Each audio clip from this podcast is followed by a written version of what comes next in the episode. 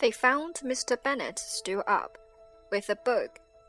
He was regardless of time, and on the present occasion he had a good deal of curiosity as to the event of an evening which had raised such splendid expectations.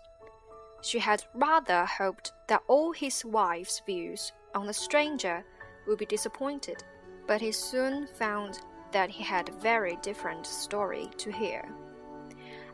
Oh, my dear Mr. Bennet, as she entered the room, we have had a most delightful evening, a most excellent ball. I wish you had been there. Jane was so admired, nothing could be like it. Everybody said how well she looked, and Mr. Bingley thought her quite beautiful, and danced with her twice.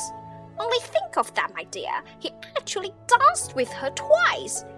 And she was the only creature in the room that he asked a second time. First of all, he asked Mr. Lucas, and I was so vexed to see him stand up with her. But however, he did not admire her at all. Indeed, nobody can, you know. And he seemed quite struck with Jane as she was going down the dance. So he inquired who she was and got introduced and asked her for the two next. Then the two third he danced with Miss King, and the two fourth with Maria Lucas, and the two fifth with Jane again, the two sixth with Lizzie and the Boulanger.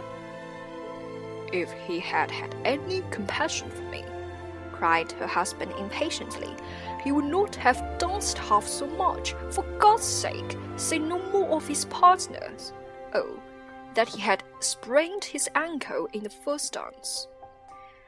Oh, my dear, continued Mrs. Bennet, I am quite delighted with him. He is so excessively handsome, and his sisters are charming women.